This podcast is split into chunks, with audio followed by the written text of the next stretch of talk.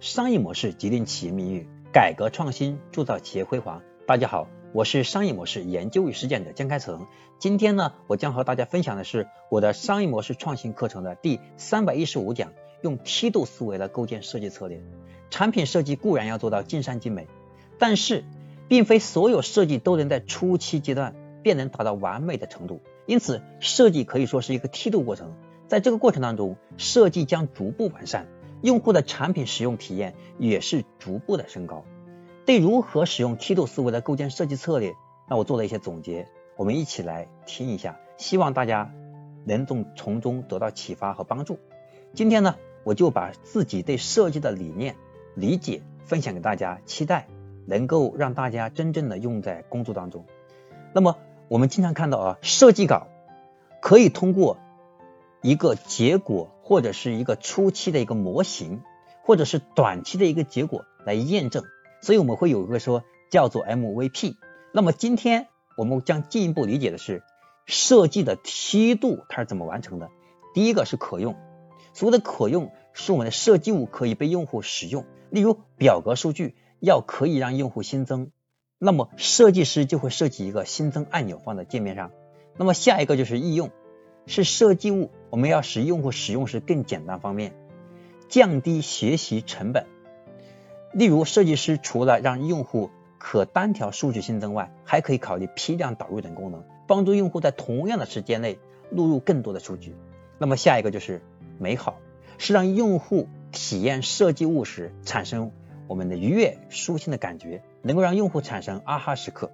例如，让用户输入身份证号的时候，可以考虑我们的语音输入。人脸识别、拍照上传等等，设计物一旦让用户有了美好的感觉，那么距离用户收藏、分享、传播、复购等行为就不远了。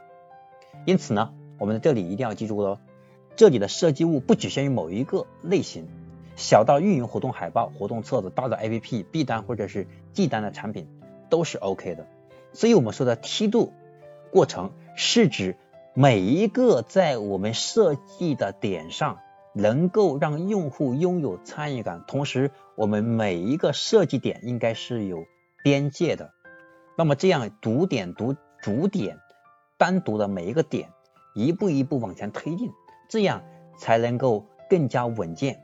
因为我们如果同时功能过多，用户的体验就会差。但是我们可以在单点上适当的做一点开放的工作，让用户有更多的选择，有用户更多的创造力，这样。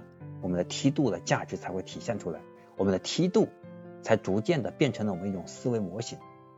好了，今天我的分享到这里快要结束了。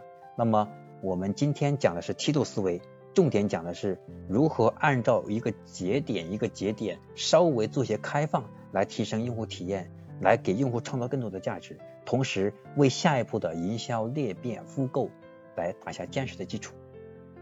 那么今天我们第三百一十五讲到这里就结束了。